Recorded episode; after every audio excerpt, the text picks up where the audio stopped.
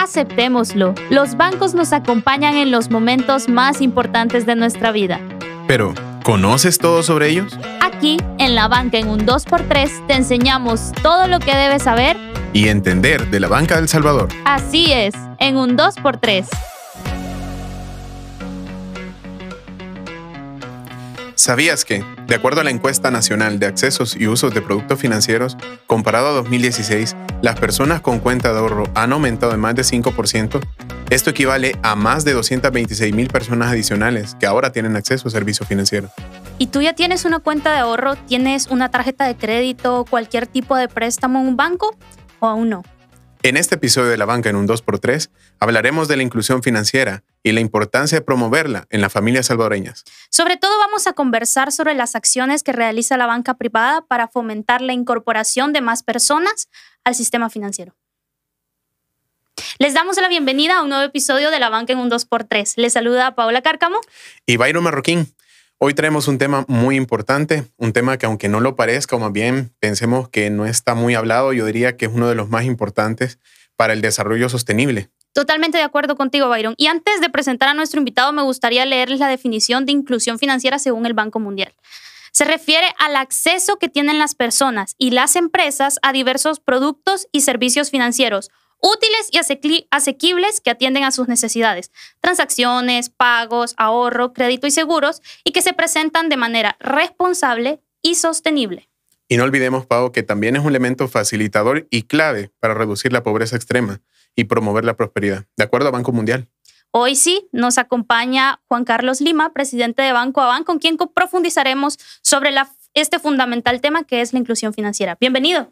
Buenos días, muchas gracias. Un gusto acompañarlos. A la orden. Bienvenido Juan Carlos, es un placer tenerlo con nosotros, especialmente porque sabemos que es una persona muy conocedora sobre el tema y estamos en la mayor gratitud para poderlo escuchar.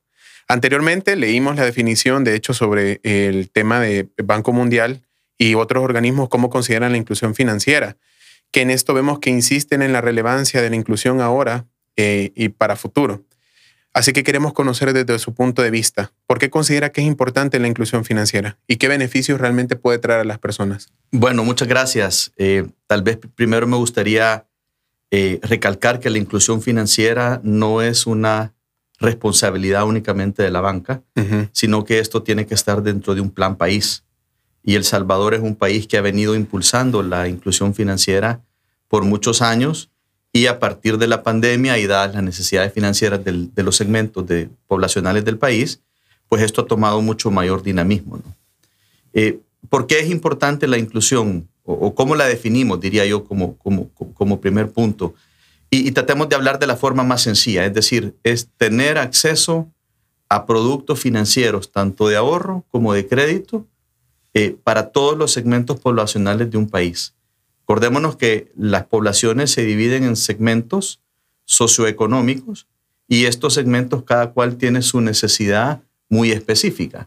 Hablamos de empresas que tienen necesidades de créditos de mayor tamaño, de rotativos, eh, de largo plazo, personas que compran hipotecas, eh, que compran vivienda vía hipotecas, personas que financian vehículos.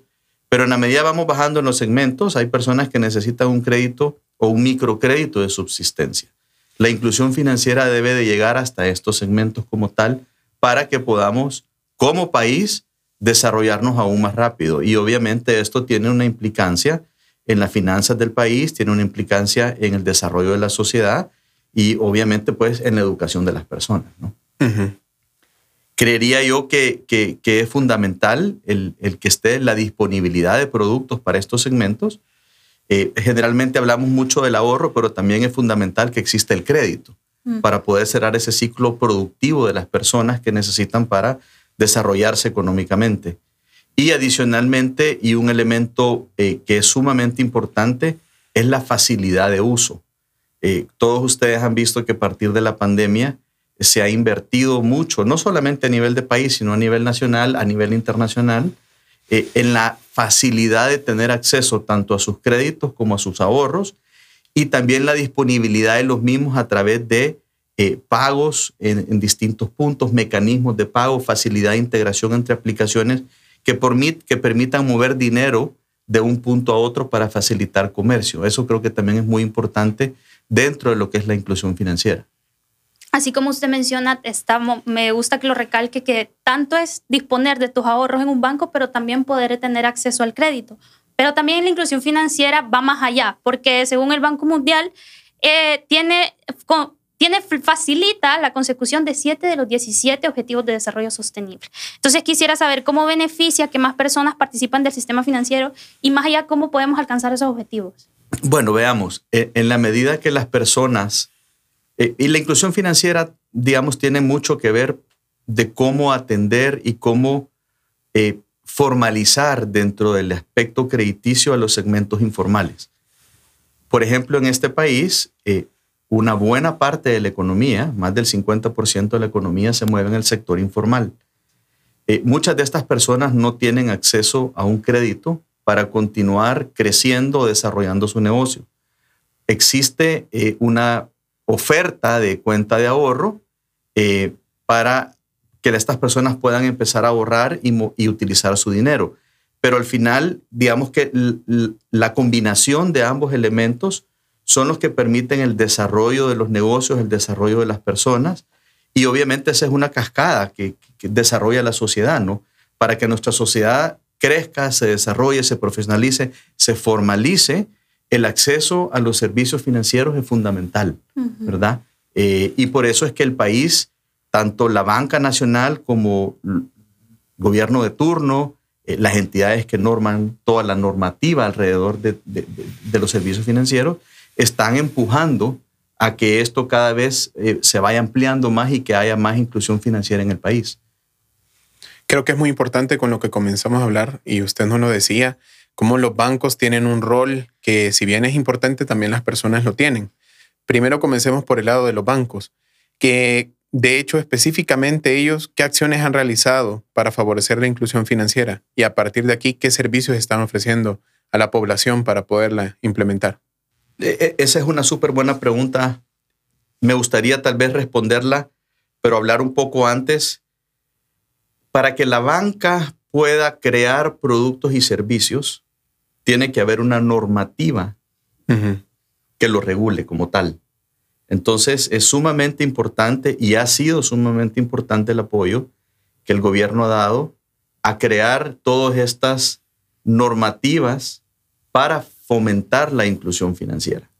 A partir de la creación de esta base de normas, es que la banca puede venir a elaborar y desarrollar productos y servicios como tal. A partir de ello, y en la medida que, y, tal vez me gustaría ocupar como, como, como punto de, de, inflexión la pandemia, porque a partir de la pandemia es cuando logramos notar un cambio bien marcado en la oferta de productos y servicios eh, digitales que fomentan mucho la inclusión financiera. Entonces, eh, a nivel nacional se ha invertido mucho, en la banca a le ha apostado mucho a la digitalización, a transformar los procesos y, los servicios internos para favorecer a los clientes. Prueba de ello, ustedes pueden ver, todos los bancos tienen sus aplicaciones para que digitalmente uno pueda mover su dinero, pueda acceder a crédito, pueda pagar créditos, pueda comprar. Eh, anteriormente solo se, solo se podía comprar en un establecimiento con una tarjeta de débito o crédito o yo puedo pagar con un código QR directamente desde, mi, desde los fondos de mis cuentas. Entonces, ha habido mucha, mucho cambio en los procesos y en la oferta, eh, de tal forma que se han creado cuentas digitales, créditos digitales, facilidades de pago. Eh, también se han creado facilidades para los negocios como tal de poder cobrar sus servicios, que eso es fundamental en este ciclo de nada me sirve a mí poder tener mi dinero si no lo puedo disponibilizar en un comercio. y, disponibilizar los fondos en un comercio tiene que ser rentable para el comercio, no puede ser caro. Entonces, todos estos servicios y ofertas que los bancos han desarrollado han venido a fomentar la inclusión financiera. Eh, no, es, no, es raro ya visitar una agencia bancaria y ver que no hay mucha gente en la agencia bancaria. Pero a nivel de transacciones, y a nivel de crecimiento de depósitos, por ejemplo, a nivel de crecimiento de crédito, se mira a nivel nacional cómo esto va creciendo, pero las agencias generalmente no están llenas de gente como lo hacían anteriormente. Y esto es porque a través de toda esta diversificación de oferta digital, eh, que fomenta obviamente la inclusión financiera es que se ha podido eh, atender de mejor manera y una forma más ágil a las personas. Entonces la banca sí ha invertido mucho en desarrollar eh, y acercar el banco a las personas a través de medios digitales. Continuando con los esfuerzos que, que, está realizando la banca, más adelante vamos a hablar de los otros agentes que tienen que ver con la inclusión financiera, pero quisiera saber ahora cuál es el reto, o sea, qué hace, que, cuáles son las barreras que impiden que la inclusión financiera llegue a ser, por ejemplo, un 10%. ¿Se tienen que hacer nuevas normativas o nuevas leyes? Yo diría que tenemos una, una labor todos de, de asegurarnos que nuestros productos y servicios que hemos desarrollado para, para abarcar mayores segmentos, eh, seamos más eficientes en lograr que estos segmentos adopten los productos y servicios, ¿verdad? Eh, en la medida que, que, nosotros vamos desarrollándolos y llevándolos al mercado, pues no solamente es la oferta, es asegurarnos que nuestros clientes los entiendan, los usen y puedan realmente valorar la facilidad que los bancos están dando ahora. Por ejemplo, nosotros en, en Abank, eh, con todas las cuentas digitales, con nuestra aplicación, con nuestra facilidad de pago, eh, con la utilización de corresponsales financieros no bancarios para el pago de préstamos, eh, hemos pasado de tener 24 sucursales a tener cerca de mil puntos de pago.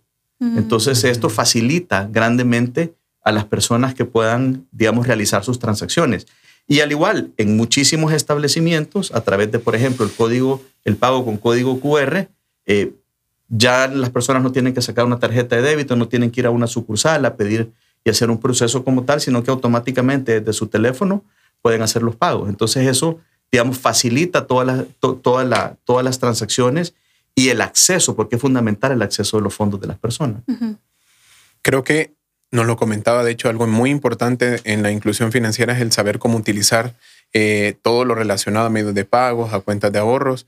Y creo que esto está relacionado al siguiente punto que queríamos preguntarle, sobre que una cosa si bien es inclusión financiera, pero otra cosa muy importante también es la educación financiera de esos servicios que ya actualmente se proveen.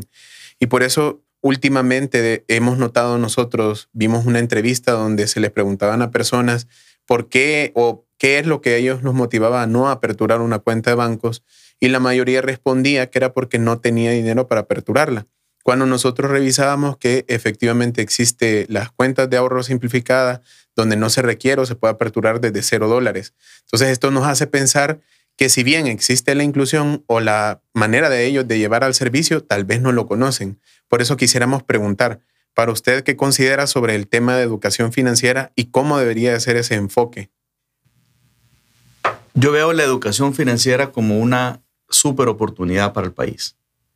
Y lo que tú estabas mencionando, Aaron, la gente, eh, nuestros mercados no conocen al 100% la facilidad con la que ahora puedes obtener un producto crediticio porque se han quedado, digamos, con las historias y los mitos de productos y servicios de muchos años atrás. Es decir, la banca ha evolucionado, la legislación ha evolucionado de una forma que ahora realmente facilita, independientemente del segmento, eh, si es un segmento formal, si es un segmento informal, existen los productos y servicios y la oferta de la banca para poderlos accesar de manera fácil y ágil. En la medida que nosotros vamos educando a las personas y les hacemos entender el beneficio de, por ejemplo, no pedirle prestado al vecino, sino que buscar una entidad financiera que le pueda solventar su necesidad, porque hay bancos que prestan eh, a personas que no tienen eh, ningún tipo de referencia crediticia. Nosotros en Abank a eso nos dedicamos, a prestarle a personas que nunca han tenido acceso al sistema financiero, eh, personas que usualmente han persistido de pedirle prestado al vecino en, tasas que son verdaderamente astronómicas. pero en ese sentido es educar que movernos al sistema financiero nos trae un beneficio. ¿verdad? Y la educación financiera no solamente es no puedo gastar más de lo que gano. Es decir, ese es, un, ese es uno de los conceptos lógicos de la educación financiera, pero hay, hay, hay cosas que van más allá. Por ejemplo, ¿cómo me beneficio yo como persona, como líder de familia, como propietario de un negocio, si yo puedo manejar mis finanzas de manera adecuada? ¿Qué gano yo con mantener un préstamo activo con buena referencia de crédito? Cómo eso me, abre las puertas a otras instituciones financieras, a otros productos y a otros servicios. Le voy a dar un ejemplo. Nosotros perdemos el 18% de clientes en Abank todos los años porque se migran de nuestro banco a otra institución financiera. ¿Por qué? Porque nosotros, a través de haber tomado el riesgo y haberles dado un crédito sin experiencia, ellos lo manejan bien y nosotros los hacemos visibles y apetecibles para el resto del sector financiero. Entonces, es una cadena, es un ciclo, eh, digamos, un círculo de valor que estamos generando en la medida que le enseñamos a las personas que acercarse al, sistema financiero les va a generar beneficios, lejos de pensar que es un sistema caro, que les vamos a cobrar por todas las cuentas, por todas las transacciones. Existe un gran beneficio en la medida que nosotros vamos eh, desarrollándolos y que vayan entendiendo. Por eso es una gran oportunidad. Obviamente este es un tema de país que tenemos que empujar, digamos, todos los actores de este, de este, de este mercado. ¿no? Nos conversaba hace un momento sobre el punto de inflexión que fue la pandemia para la disposición de, de, productos digitales, sobre todo. Y quisiera que nos hablara cuál es el siguiente paso, cuál es el siguiente esfuerzo que tiene que hacer la banca para que aún más personas se incorporen al sistema bancario.